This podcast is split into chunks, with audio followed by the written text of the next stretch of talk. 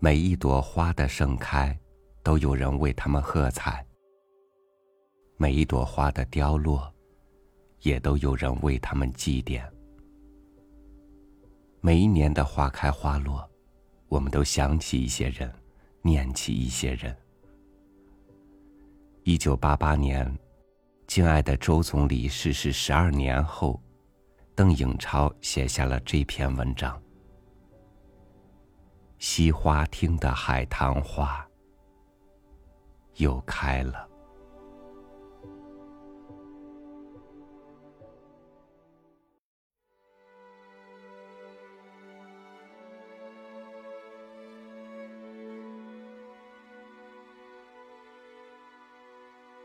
春天到了，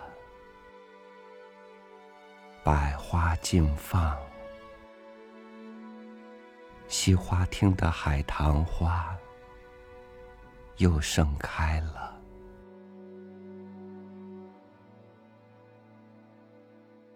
看花的主人已经走了，走了十二年了，离开了我们，他不再回来了。你不是喜爱海棠花吗？解放初期，你偶然看到这个海棠花盛开的院落，就爱上了海棠花，也就爱上了这个院落，选定了这个院落，到这个盛开着海棠花的院落来居住。你住了整整二十六年，我比你住的还长。到现在已经是三十八年了。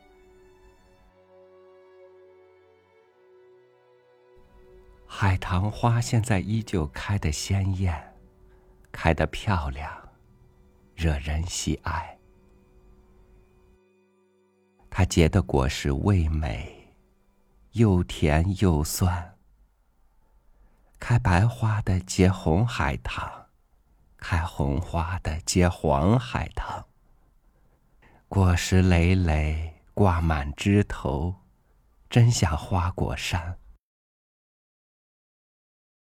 秋后在海棠成熟的时候，大家就把它摘下来吃，有的把它做成果子酱，吃起来非常可口。你在的时候，海棠花开。你白天常常在繁忙的工作之中，抽几分钟散步观赏。夜间你工作劳累了，有时散步站在永大旁的海棠树前，总是抬着头看了又看，从他那里得到一些花的美色和花的芬芳，得以稍稍休息，然后又去继续工作。你散步的时候，有时约我一起，有时和你身边工作的同志们一起看。你看花的背影，仿佛就在昨天，就在我的眼前。我们并肩欣赏我们共同喜爱的海棠花，但不是昨天。而是在十二年以前，十二年已经过去了。这十二年本来是短暂的，但是偶尔我感到是漫长、漫长的。海棠花开的时候，叫人那么喜爱。但是花落的时候，它又是静悄悄的，花瓣落满地。有人说，落花比开花更好看。龚自珍在《己亥杂诗》里说：“落红不是无情物，化作春泥更护花。”你喜欢海棠花，我也喜欢海棠花。你在参加日内瓦会议的时候，我们家里的海棠花正在盛开。因为你不能看到那年盛开着的美好的花朵，我就特意的捡了一只，把它压在书本里头，经过鸿雁，带到日内瓦给你。我想你在那样繁忙的工作中间，看一眼海棠花，可能使你有些回味和得以休息，这样也是一种享受。你不在了，可是每到海棠花开放的时候，常常有爱花的人来看花，在花下树前，大家一边赏花，一边缅怀你，想念你，仿佛你仍在我们中间。你离开了这个院落，离开他们，离开我们，你不会再来。你到哪里去了呀？我认为你一定随着春天温暖的风，又踏着严寒冬天的雪，你经过春风的吹送和踏雪的足迹，已经深入到祖国的高山。平原，也飘进了黄河、长江。经过黄河、长江的运移，你进入到了无边无际的海洋。你不仅是为我们的国家、为我们国家的人民服务，而且你为全人类的进步事业、为世界的和平。一直在那里跟人民并肩战斗。当你告别人间的时候，我了解你。你是忧党、忧国、忧民，把满腹忧恨埋藏在你的心里，跟你一起走了。但是。你没有想到，人民的力量，人民的觉醒，我们党的中间优秀领导人，很快就一举粉碎了四人帮。四人帮粉碎之后，祖国的今天，正在开着改革开放之花，越开越好，正在结着丰硕的果实，使我们的国家繁荣昌盛。给我们的人民带来幸福。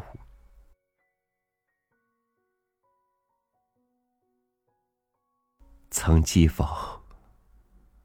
遥想当年，我们之间经过鸿雁传书，我们之间的鸿雁飞过亚欧大陆，越过了海洋，从名城巴黎到渤海之滨的天津。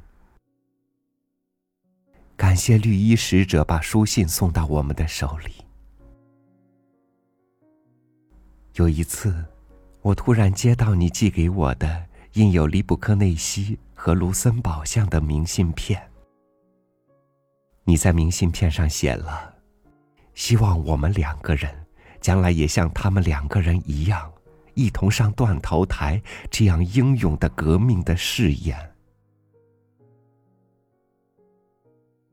那时，我们都加入了无产阶级先锋队的行列，宣誓的时候。我们都下定决心，愿为革命而死，洒热血，抛头颅，在所不惜。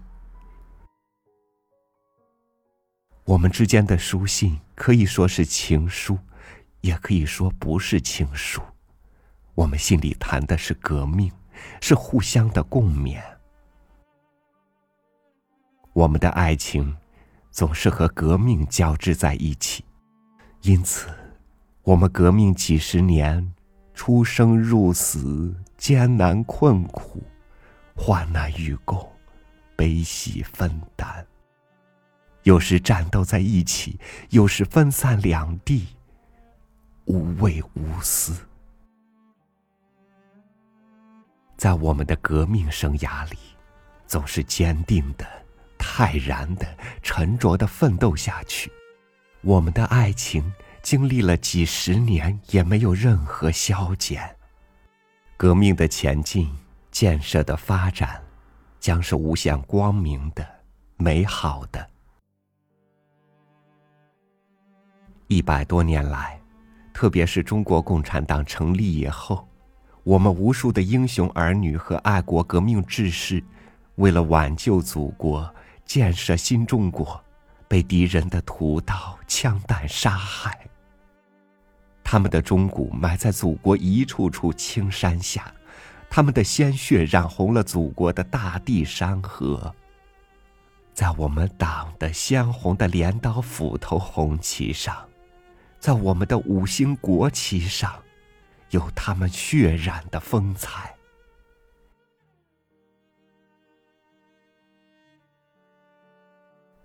无数的战士倒下了。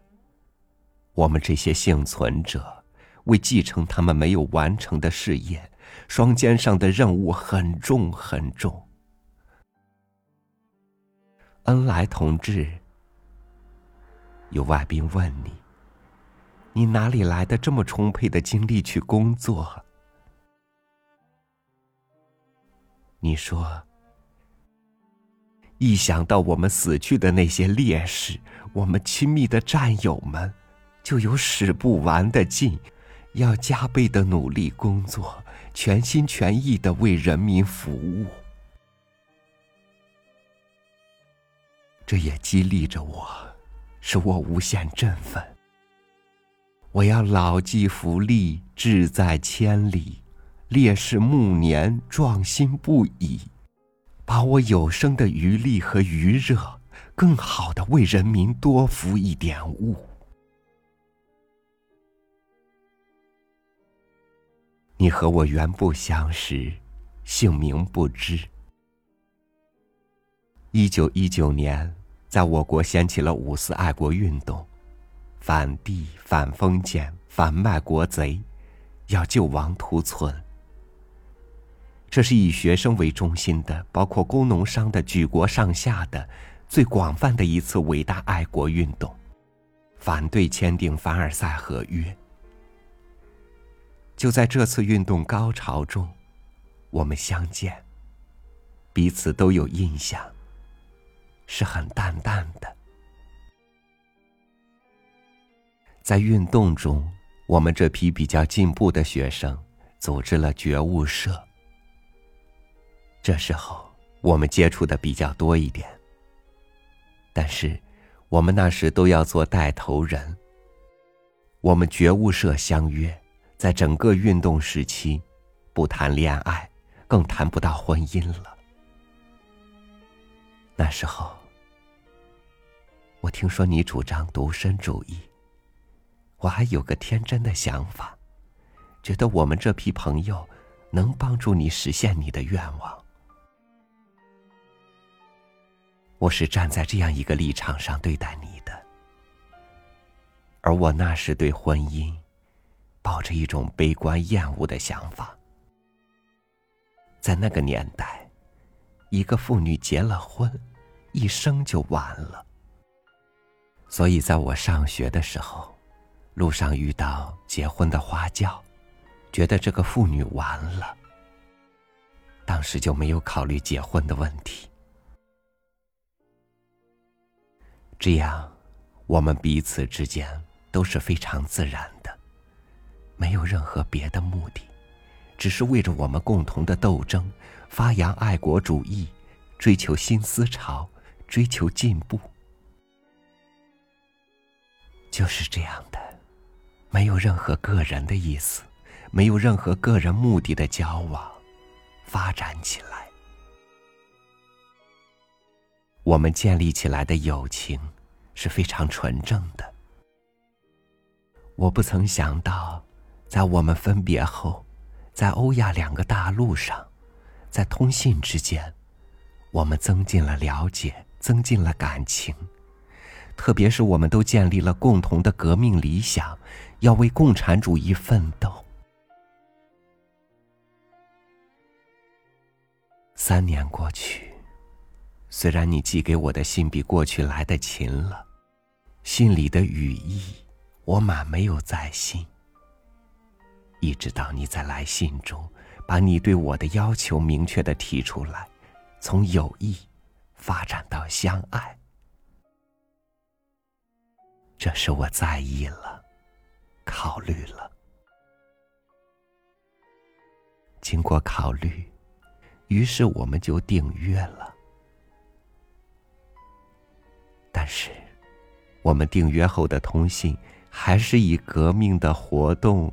彼此的学习、革命的道理、今后的事业为主要内容，找不出“我爱你，你爱我”的字眼。你加入了党，我加入了共产主义青年团，我们遵守党的秘密，互相没有通报。我们的思想受了国际、国内新思潮的影响。我们彼此走上了共同的道路。这使我们的感情不只是个人的相爱，而是上升到为革命、为理想共同奋斗。这是我们能够相爱的最可靠的基础。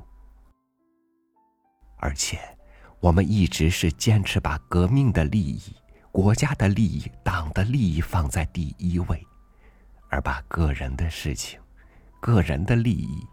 放在第二位。我们在革命征途上是坚定的，不屈不挠的。不管遇到任何艰难险阻，都是勇往直前的去奋斗，不计个人的得失，不计个人的流血牺牲，不计夫妇的分离。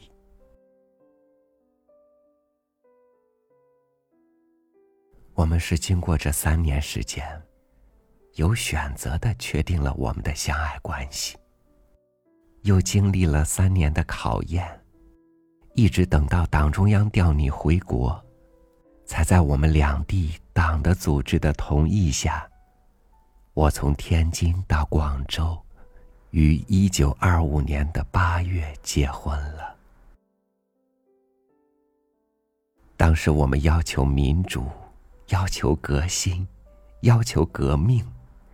对旧社会一切的封建束缚，一切旧风习，都要彻底消除。我们那时没有可以登记的地方，也不需要什么证婚人、介绍人，更没有讲排场、讲阔气。我们就很简单的，没有举行什么仪式，住在一起。在革命之花开放的时候，我们的爱情之花并开了。你的植被让你讲你我的恋爱故事，你曾说，就是看到我能坚持革命，我也看到你这一点，所以。我们之间谁也没有计较谁的相貌，计较性格有什么差异。为共产主义的理想奋斗，这是最可靠的长期的相爱的基石和保证。我与你萍水相逢，不是一见倾心，更不是恋爱至上。我们是经过无意的发展，两地相互通信的了解，到有意的经过考验的结婚，又经过几十年的战斗，结成这样一种战友的、伴侣的、相爱始终的、共同生活的夫妇，把我们的相爱融化在人民中间。融化在同志之间，融化在朋友之间，融化在青年儿童一代。因此，我们的爱情生活不是简单的，不是为爱情而爱情。我们的爱情是深长的，是永恒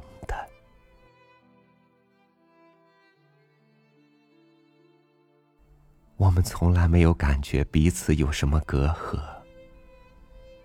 我们是根据我们的革命事业、我们的共同理想相爱的。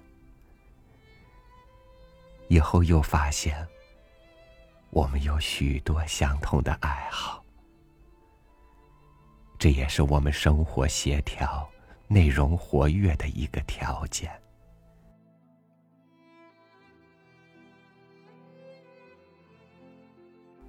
每当我遥想过去，浮想联翩，好像又回到我们的青年时代，并肩战斗的生活中去，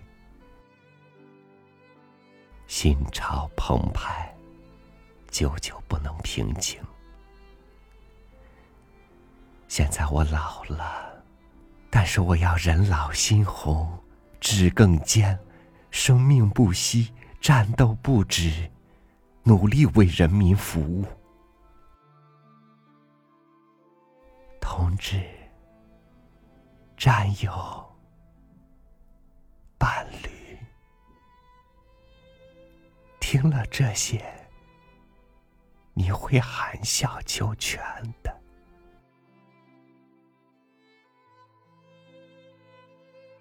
我写的这一篇，既不是诗。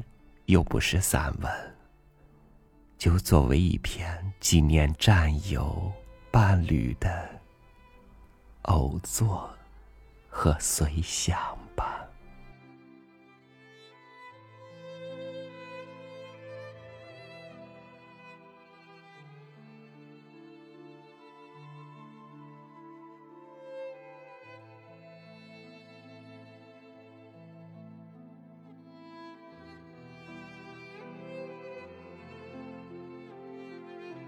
海棠又开季，不见赏花人。